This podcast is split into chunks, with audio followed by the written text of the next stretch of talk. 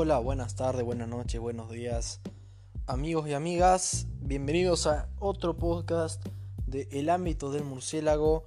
La crítica de hoy va a ser la película de 2018 Robin Hood. Robin Hood. Esta película vamos a arrancar por decir algo que es muy criticado por todos acerca de la película y es la poca fidelidad histórica que tiene. Uno piensa en Robin Hood y tal vez piensa en la película animada Disney de hace unos cuantos años, unos cuantos cuantos años. Es un clásico, es indudablemente un clásico, una buena película. Esto es algo muy distinto.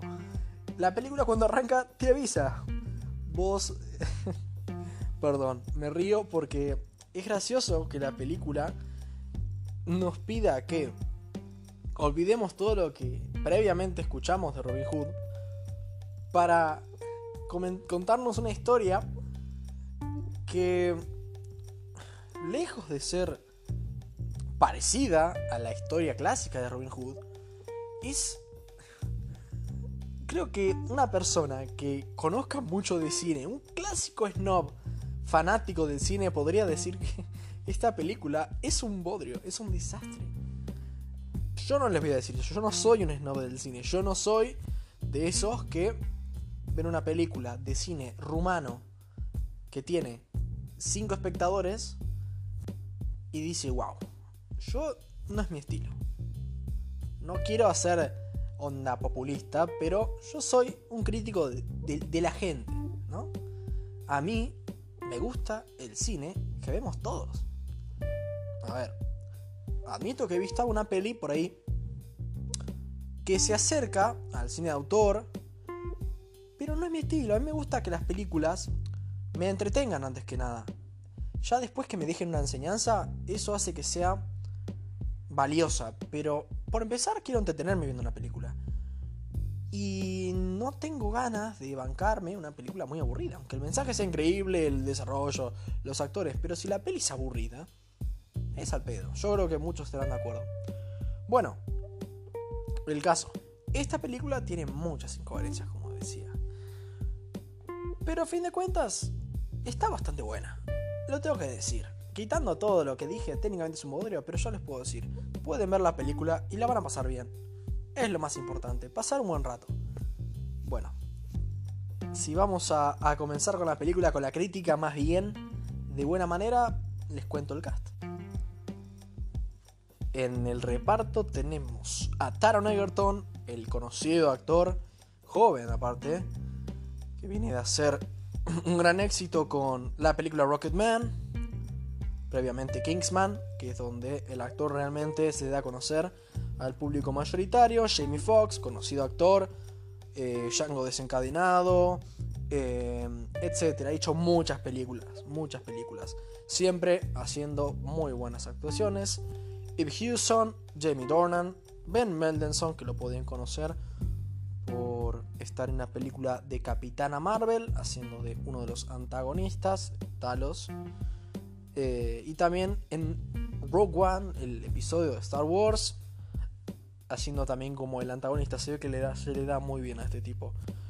Pero bueno, ese será el cast más importante.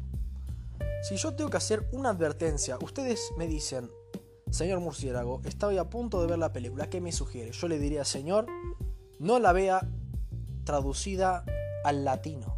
No la vea en español latino porque realmente las actuaciones de doblaje son muy malas, son muy malas no recuerdo una película en el que el trabajo del doblaje haya sido tan pobre. El único que se puede llegar a salvar, o los, perdón, los únicos que se pueden llegar a salvar son los dos principales. Robin Hood, que zafa, el personaje de, John, de Jamie Foxx, que hace un trabajo decente, es un actor de doblaje mucho más conocido, más competente que los demás. Pero el villano es lamentable el doblaje. Es lamentable. Parece como si yo o vos nos pusiéramos a hablar y a amenazar a un encapuchado. Es muy lamentable. Yendo a la trama.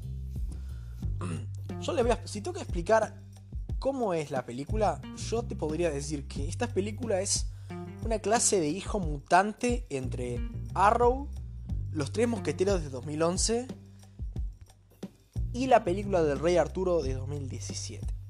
Es una mezcla extraña. Por un lado, tiene el personaje, Robin Hood, no es como en la película animada, no es un tipo em, que tira flechas con... Acá es, es, flecha verde, básicamente. Es una flecha verde, ojo de halcón. Pero es un tipo que lo entrenó un, un, un, arquero que es escandinavo.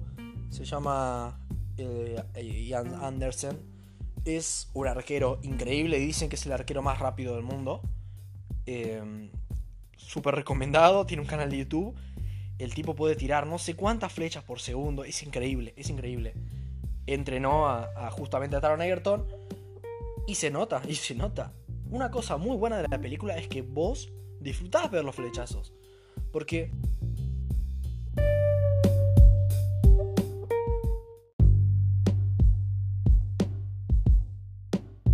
un tipo que la tiene tan clara como un militar en medio del desierto con una semiautomática. Es increíble, en serio. Y parece, quieras o no, eh, parece realista. Uno cuando sabe que un tipo, un arquero, lo entrenó, dice, pucha, esto puede ser real y realmente esto puede pasar.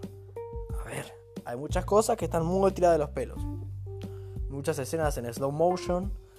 Y bueno, admito que algunas cosas no se ven tan realistas. Pero bueno, es una película de un chabón que tira flechas. Después, el problema de la película también es que tiene muchos problemas con vestuario, en serio. La película no sabe en qué año está, no tiene idea. Parece mucho del mundo de la película del Rey Arturo de 2018. Si alguno la vio, sabrá de qué estoy hablando. Que no se sabe mucho, pero al mismo tiempo está este ambiente en, las ciudades tan, son feas. Son ciudades que se nota la pobreza y parece del mismo mundo. Es más, si fuera un universo cinematográfico, me gustaría verlo. Porque tal cual como en esa otra película, son divertidas, son, tienen partes épicas y al mismo tiempo transcurren en el pasado, cosa que hoy en día no se ve tanto, y son flasheras. Hoy en día estamos acostumbrados a que las películas flasheras, estilo rápido y furioso, transcurran ahora. Pero hay que ser muy irreverente para hacer una película.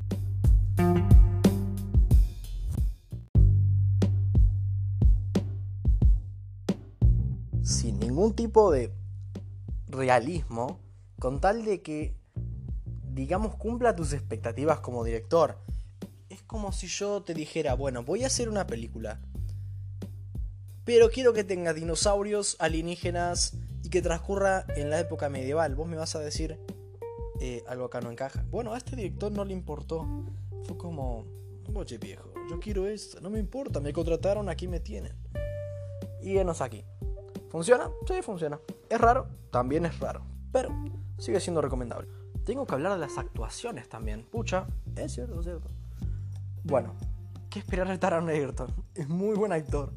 Yo creo que lo puedo poner a ser de Tiranosaurio Rex y el tipo va a ser convincente. Jamie Foxx, ni te digo, Jamie Foxx se roba la película en cada escena que está. Te encanta el tipo, te encanta. La chica, Marion, eh, la actriz no hace un mal trabajo, pero realmente su personaje es un poco hueco. No es la típica dama que está en problemas todo el tiempo, pero pega en el palo. Después, el personaje Will, que es un personaje que un poco en la película no sabe, uno por lo menos no sabe para qué está, no, no es un personaje algo impredecible, eh, por lo menos puedo decir yo que me pareció que no sabía para dónde lo van a llevar. Y por último me detengo a hablar del villano. Acá es difícil decirlo porque, ya les digo, la actuación del actor de doblaje fue lamentable. Parecía un actor amateur. Pero este hombre, Mendelssohn, este señor, es muy buen actor, es muy bueno. A ver, no suele actuar muy distinto en sus actuaciones, que yo haya visto suele hacer un papel más o menos parecido siempre, quitando si es el bueno o el malo. Pero al mismo tiempo, tenés un estándar de calidad garantizado en este señor. Así que yo, basándome en lo que veo, notando en lo que escucho, me parece que la actuación es buena. Y el villano está bien hecho. Em, tiene un, desarrollo interesante. Es el típico gobernante malvado que no es caricatura como podría ser un villano de alguna otra película de acción, pero al mismo tiempo no es un villano al nivel del, Joker en la película de este año. En cuanto a cómo se desenvuelve la trama, me pareció correcto. Admito que la peli se puede hacer un poco pesada y el clímax no es eh, muy acentuado, digamos. Uno no sabe bien si el clímax ya llegó o no, porque digamos que la película no desacelera. Y es importante que cuando llega al clímax hay que acelerar y mandar un clímax emocionante, pero luego hay que bajar un cambio. Bueno, la película lo hace un poco, pero no te queda muy claro si sigue o no sigue. Sobre todo por la mezcla de sonido que parece que em, se les olvidó avisar que la pelea había terminado.